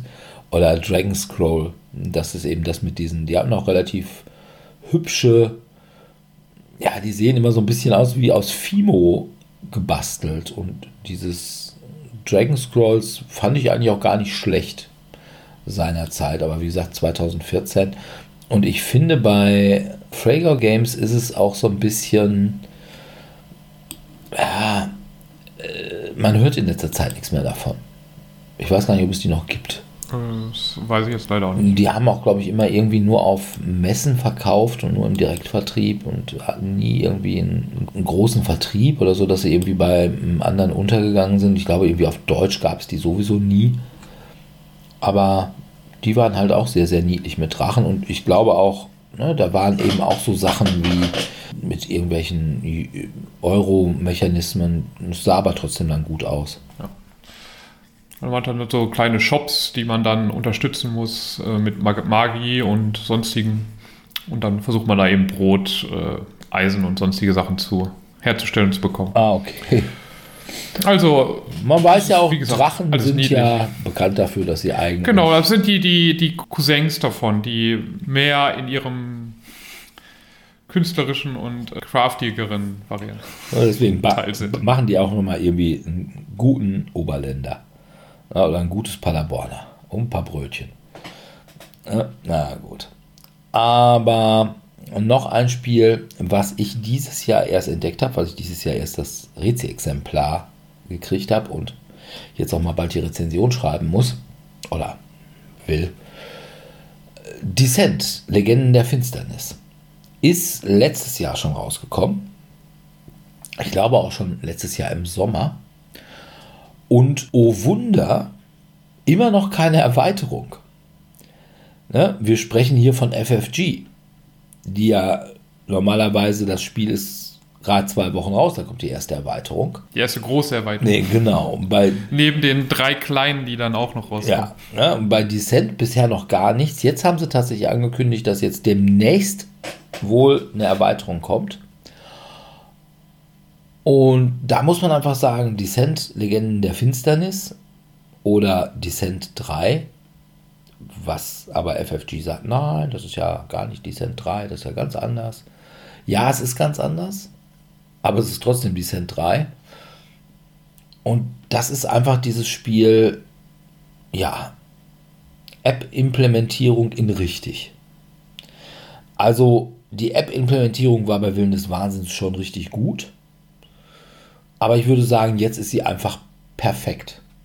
Zumindest bis zu dem Moment, wo man wirklich noch niemals mehr über irgendwelche Eingaben mit der App interagieren muss, sondern das direkt auf irgend so elektronischen Brett macht.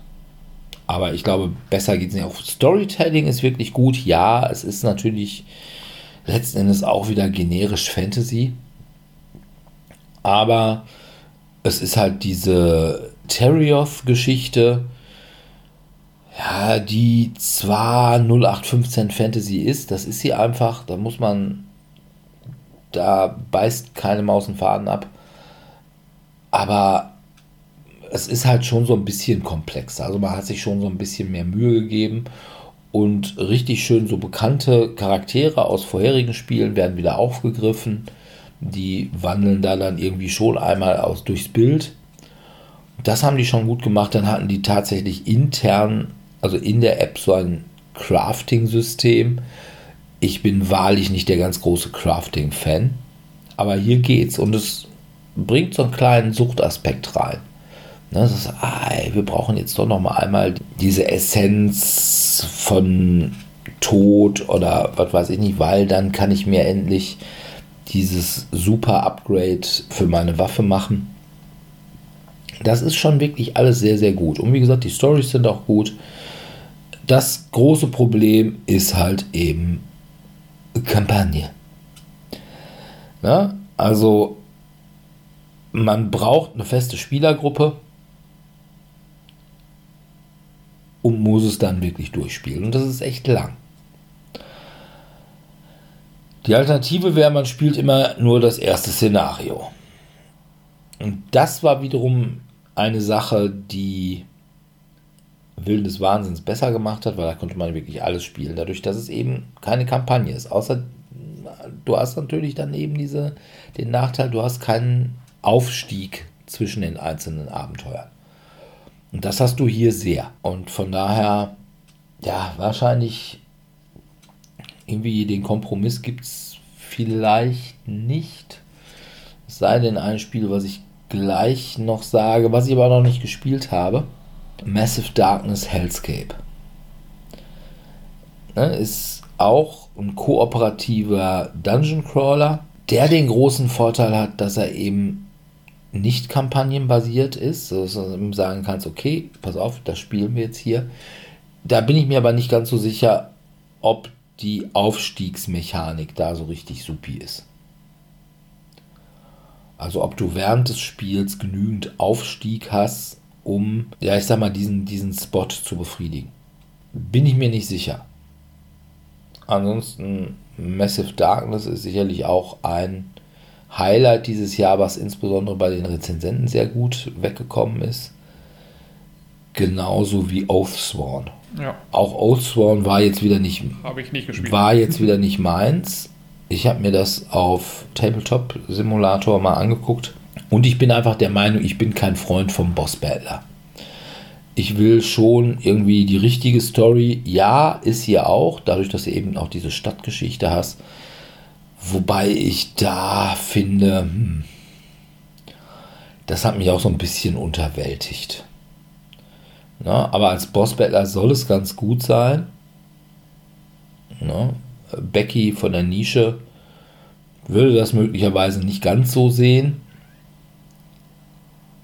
Aber ich fand auch die Miniaturen scheiße. Also du kannst denen halt immer jetzt alle möglichen Waffen in die Hände stecken, was erstens schon mal eine Limitation im Design der Figuren ist und zweitens, wenn du eben selber bemalst, dann ist das auch nicht wirklich optimal. Das erinnert mich so ein bisschen an die alten DSA-Spiele aus den 90ern. Da konntest du den Leuten auch immer irgendwelche Schwerter in die Hände stecken.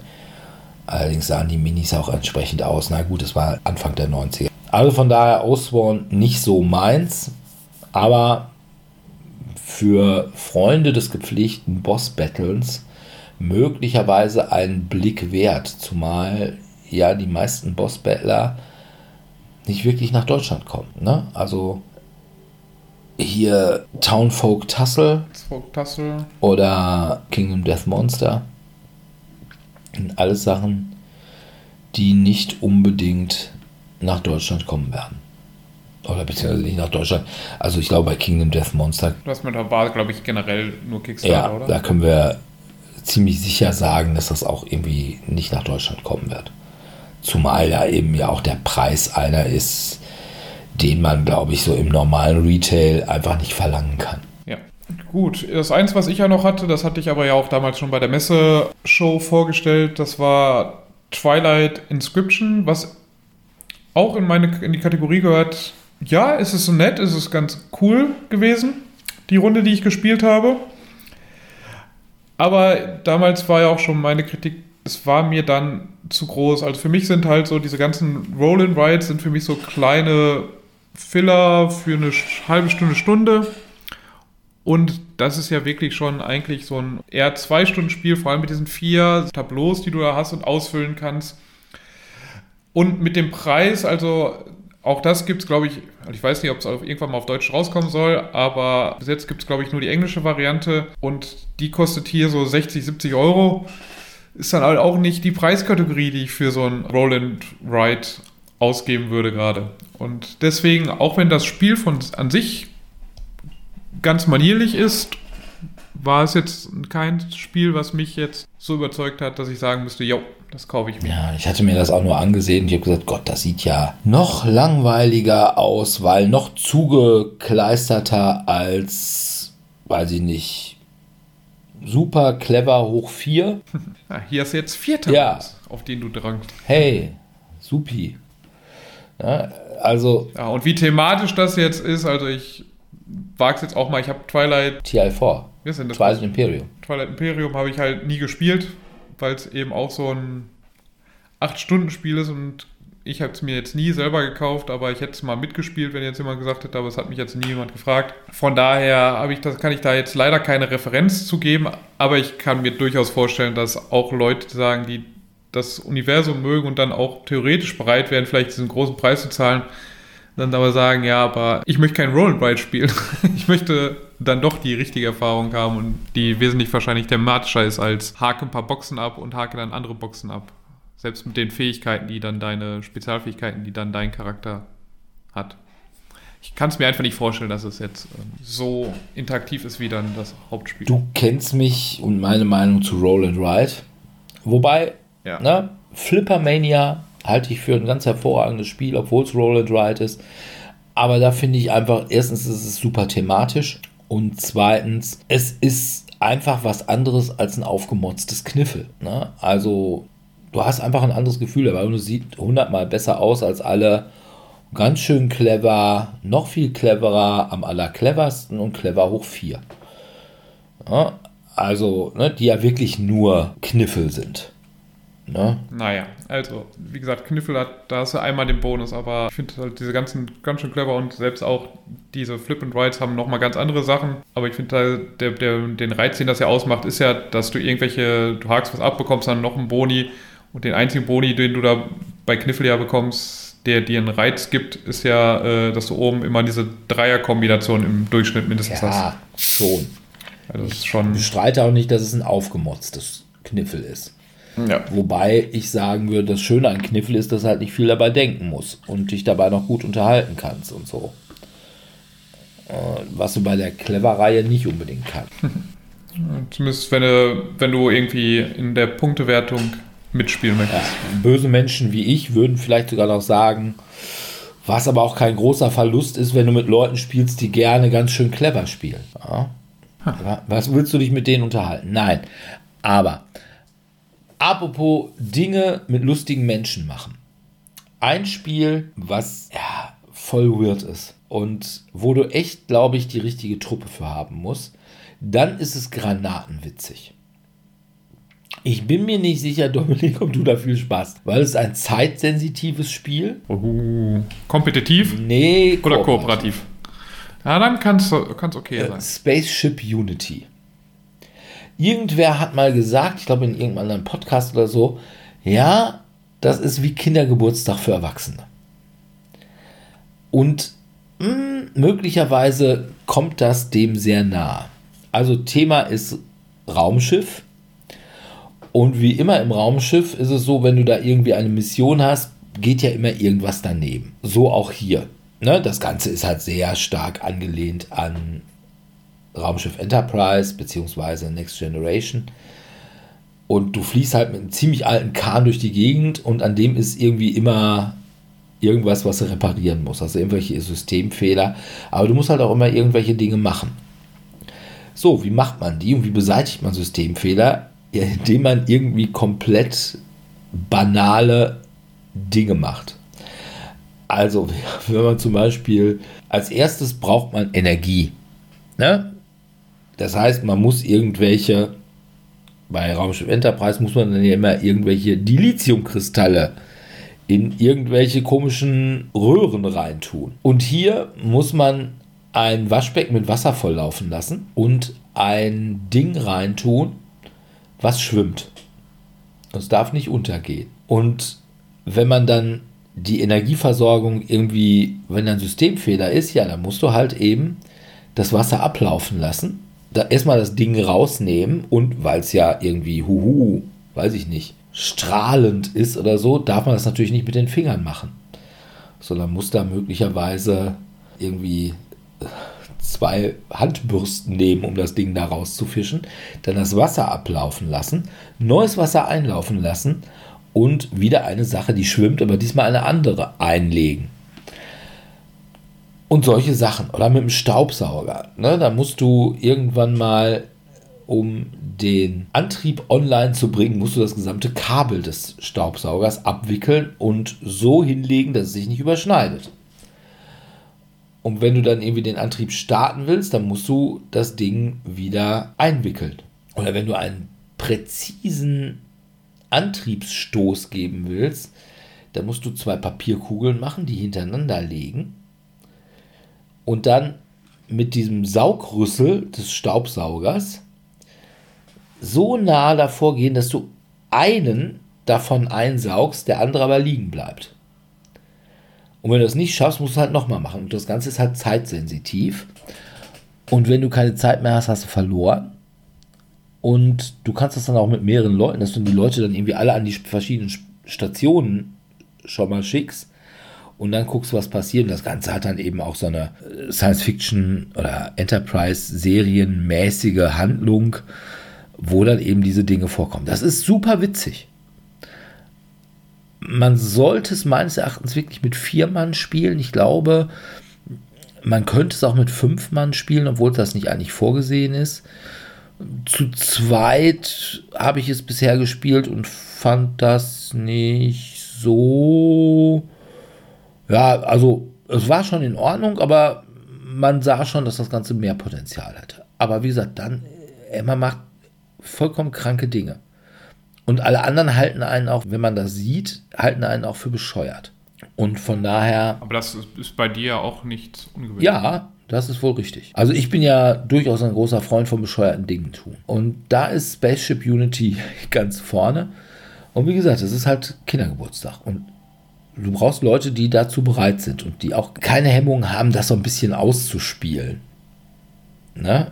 Also man muss da einfach auch schon so ein bisschen die Star Trek-Feeling für haben. Also wer das Ganze, wer eigentlich eher so auf Mechaniken steht, der ist da vollkommen falsch. Aber ansonsten, wir müssen das echt mal spielen. Wir müssen es im Laden mal spielen. Dann werden wir da durchaus alle anderen, die auch spielen, ein bisschen nerven. Ja, das sehe ich schon. Aber auf eine gute Weise. Nerven meine ich. Ja. Hast du noch Spiele? Keine Spiele, die ich groß gespielt habe, also außer Resist, aber da hatte ich auch schon gesagt, ist cooles Artwork, cooles Thema, aber ich habe halt wieder für mich gemerkt, ich bin halt nicht der Solospieler. Das hat mich dann jetzt so ein bisschen davon abgehalten, da noch weiter in die Tiefe des Spiels zu gehen. Ich hatte noch so ein paar Spiele, von denen ich nur eins mal, aber das ist auch schon irgendwie länger gehört. Ich glaube, ich habe es auf der Messe in einer Vorversion letztes Jahr schon gespielt gehabt. Das war Ave Caesar, so indirekt der Nachfolger vom Blitzkrieg. Fand ich ganz cool, aber also vom Spielprinzip her, wie es funktioniert, fand ich es ganz cool. Aber das Spiel sieht halt ultra hässlich aus. Mhm. Und da ich jetzt auch dann Blitzkrieg schon hatte als kleinen Filler-Zweierspiel, wo man sich irgendwie gegenseitig so ein bisschen an verschiedenen Fronten bekriegt, dachte ich, hab ich also habe ich es mir jetzt auch dann eben noch nicht gekauft, auch wenn die von der Mechanik her ja doch ein bisschen anders funktioniert, weil man immer diese Plättchen legt, die auf zwei Felder was bringen und ich muss mir dann immer überlegen, auf in welchem Feld möchte ich irgendwie äh, Mehrheiten bekommen und ich bekomme ja einen Boni, wenn ich der Letzte bin, der was drauflegt, auch wenn ich jetzt gar nicht die Mehrheit da gewonnen habe. Und je nachdem, was ich da reinlege, bekomme ich unterschiedliche Boni.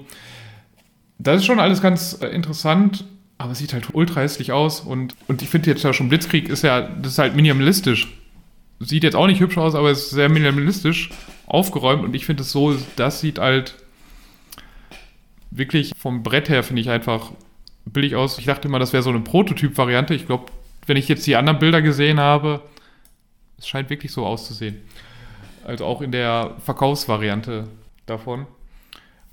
Ja, ansonsten hatte ich dann nur noch so Sachen, die mich natürlich interessieren, weil wir hatten ja vorhin mal Civilization erwähnt. Auf Deutsch stand bisher immer Dezember, aber ich glaube, es ist bis jetzt immer noch nicht draußen. Mosaik, eine Geschichte der Zivilisation, was wieder so ein relativ großes Zivilisationsspiel ist. Würde mich natürlich thematisch eher interessieren, würde ich gerne mal spielen. Aber ist dann auch wieder die Sache, ob ich es jetzt mir kaufen werde, weil ich mag Zivilisationsspiele ziemlich gerne, aber ich kenne jetzt nicht so viele, die das mit mir teilen und von daher ich komme selten genug dazu, Through the Ages oder Nations oder was auch immer ich da noch habe, mal zu spielen. Ob ich dann die mit einem anderen Spiel davon überzeugen kann, dass äh, Zivilisationsspiele total toll sind, wage ich jetzt mal spontan ein bisschen zu bezweifeln. Also selbst wenn mir das dann wieder gut gefallen würde. Wovon ich noch ganz gute Kritiken gehört habe, was Dirk total wieder langweilig finden wird und äh, denkt, wer ist auf diese bescheuerte Idee gekommen, ist halt Splendor Duel. Ich mochte halt Seven Wonders Duel, aber da mochte ich das Grundspiel halt schon lieber. Splendor habe ich immer nur als App immer mal ganz nett so Toilettenspiel so in die Richtung. Es sind fünf Minuten durch und ich drücke einfach irgendwas. Fand ich als Spiel in der Realität nicht so geil. Ob jetzt das Blender Duel, was ja auch von der Kritik her besser sein soll als das normale Blender, ob das jetzt mich dann überzeugen würde, weiß ich nicht. Und na gut. Ähm, dann würde ich sagen, kommen wir mal zu den allgemeinen Sachen, die so in der Spielewelt stattgefunden haben. Über eine Sache haben wir schon eine ganz eigene Folge gemacht. Ja, Pleiten und so. Insbesondere Chaos bei Kickstarter. Jetzt in den letzten Tagen oder der letzten Woche ist ja auch rausgekommen, Mythic Games hat jetzt die Rechte an Reichsbusters und Solomon Kane an Monolith verkauft und haben, glaube ich, echt viele Leute entlassen und so. Also die versuchen sich so ein bisschen gesund zu schrumpfen. Es gibt noch andere, die dann irgendwie permanent irgendwelches Geld nachfordern mussten. Es gibt auch selbst bei Simon, der immer noch wirklich eigentlich so der Platzhirsch am Kickstarter Brettspielhimmel ist, ja auch die ja, teilweise sehr, sehr seltsamen Anwandlungen, was die Shippingpreise angeht. Obwohl die Shippingpreise mittlerweile wieder einigermaßen runtergehen. Ne? Shipping ist also wieder ein bisschen billiger. Das war zwischendurch ja mal echt teuer. Also war ja teilweise das Shipping mehr als das Spiel, was du gekauft hast. Und ja, ich sag mal so, im normalen Verlagsbereich ist mir da jetzt noch nicht so aufgefallen, dass da irgendein Verlag wirklich große Probleme hätte. Wahrscheinlich würdest du auch das im Vorfeld gar nicht erkennen. Ja, Preise gehen halt auch immer alle nach hoch. Also mittlerweile haben wir ja schon teilweise bei großen Spielen deutlich die 100 Euro überschritten. Ja, da müssen wir gar nicht über solche Dinge reden wie Frosthaven oder so. Über das ich an dieser Stelle eigentlich auch gar nicht reden möchte. Ist halt Gloomhaven, weil. Wer's. Wer? Ja, soll nur noch mal größer sein oder sowas, aber. also, ja, wer, im Grunde ist es ja, wer Gloomhaven mag, für den ist ein Blindkauf ja. wahrscheinlich. Und für jeden, der Gloomhaven nicht mag, wird es, glaube ich, komplett, wird glaube ich, auch nicht überzeugen, soweit ich die ersten Kritiken davon mitbekommen habe. Und der Rest sollte vielleicht dann doch auch dann erst mit Gloomhaven anfangen. Es sei denn, das Thema begeistert einen jetzt dann doch so viel mehr als das Gloomhaven-Thema, aber. Eher, eher unwahrscheinlich. Ja, ist jetzt auch nicht, genau, das ist jetzt auch eher eher eine unwahrscheinliche Variation, von daher. Wobei ich mich tatsächlich ein bisschen wundere, dadurch, dass der Kickstarter eigentlich jetzt ausgeliefert ist, finde ich so in Foren ist noch gar nicht so der Bass angekommen, dass ja alle sagen, uh, Frosthaven. Ich meine, wie gesagt, es soll ja auch wieder sehr, sehr viel sein in dieser riesigen Box und dauert halt wahrscheinlich erstmal wieder dann, bis die Leute das dann ausreichend gespielt haben, aber normalerweise stimmt schon, selbst wenn manche irgendeinen Kickstarter nur angeguckt haben, schreiben sie ja doch schon die super positive ja, Rezension, oder, egal zu welchem. Die sind ja schon irgendwie irgendwelche Fo Fotos am Posten, wenn die Post es gerade nur gebracht hat. Und auch das ja. habe ich bisher noch nicht gesehen. Deswegen habe ich mich gefragt, boah, ist das eigentlich zumindest in Deutschland gar nicht so sehr gebackt worden? Also es wundert mich ein bisschen. Weil bei Pranken des Löwen, da war alle so, oh, Pranken des Löwen. Na, also hier, Frosthaven, echt noch gar nichts gehört. Also ich habe nur mitgekriegt, dass es wohl ausgeliefert worden ist, aber sonst nichts.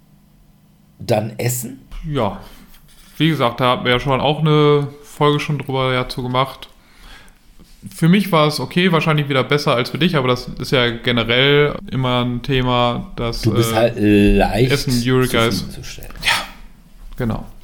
Und die Spiele, die dort häufiger präsentiert werden, passen auch tendenziell mehr in meine Geschmackskategorie als in deine Geschmackskategorie, wobei es natürlich auch immer Ausnahmen ja. gibt. Und wobei ich tatsächlich sagen muss, dass das fand ich dieses Jahr noch mal ein Stück weit deutlicher geworden ist, weil die ganzen oder ein Großteil der Ausländer, insbesondere der Amerikaner, halt nicht da war. Ja, die waren halt noch sehr vorsichtig, was jetzt am Anfang des Jahres mit der Buchung wahrscheinlich für die Messe anging, weil am Anfang des Jahres kommt man ja noch nicht so hundertprozentig absehen, ob alles so klappt. Und bevor ich jetzt so eine Wette drauf einsetze mit Corona, mache ich das und hinterher sind doch irgendwelche Lockdowns und sonstige Sachen. Mal sehen, wie es im nächsten Jahr ist. Da ja, bin ich mal gespannt drauf. gespannt drauf.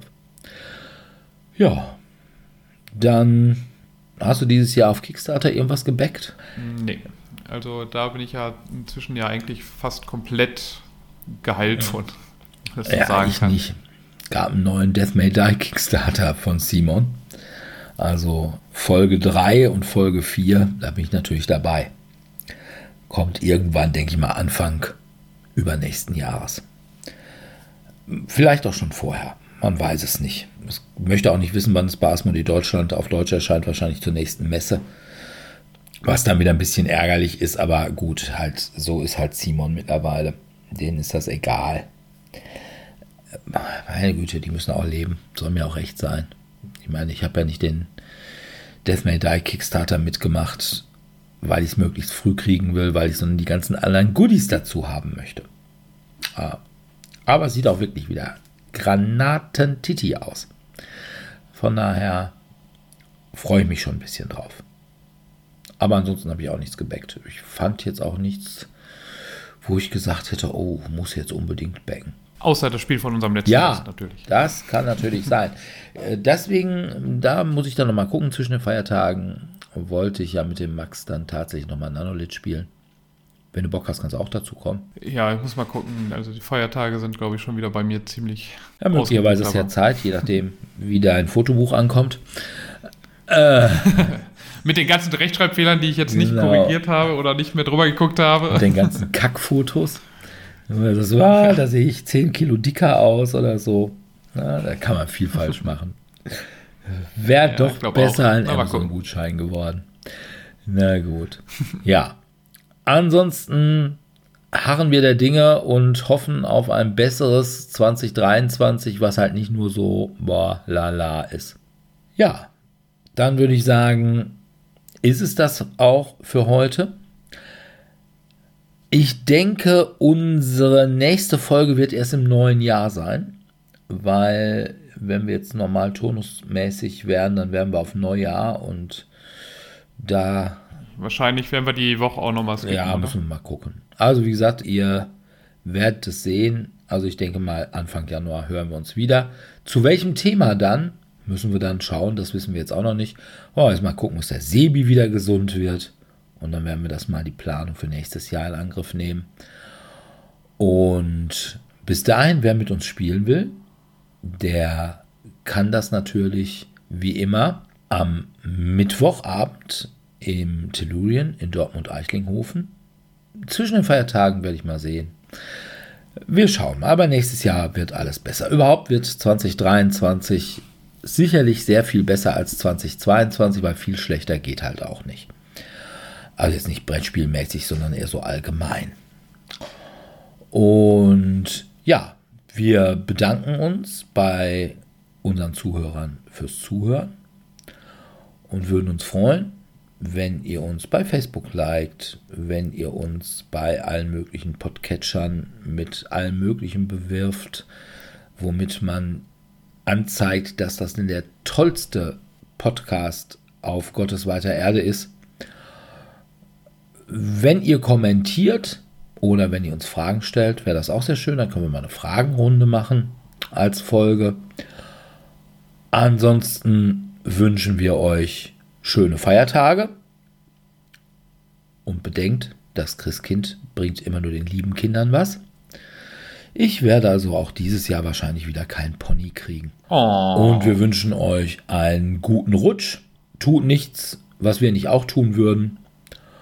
Und was jetzt nicht so wenig ja. ist. Also macht ja. schon ein paar Sachen. Und, Haben wir ja schon gerade von dir gehört. Er macht gerne ja. alberne Sachen. Also Silvester Spaceship Unity könnte eine Granatengeschichte werden. Insbesondere, glaube ich, wenn man komplett breit ist, macht das Spiel, glaube ich, noch mal so viel Spaß. Man muss allerdings eine Menge vorlesen. Das könnte dann irgendwann ein bisschen schwierig sein, wenn es zu Gesichtslähmung und zum Verlust der Muttersprache kommt. Aber ansonsten einfach mal versuchen und ansonsten jedes der Systeme durch Böller ersetzen. Ja, also sagt, ach komm hier, Staubsauger, kannst auch einen D-Böller nehmen oder eine Rakete. Oder diese Stalin-Orgeln für Silvester. Ja, ja, die Batterien. Genau. Und ja, guten Rutsch und wir hoffen, wir hören uns im nächsten Jahr wieder. Und bis dahin verbleiben wir mit einem freundlichen Tschüss. Ciao, ciao.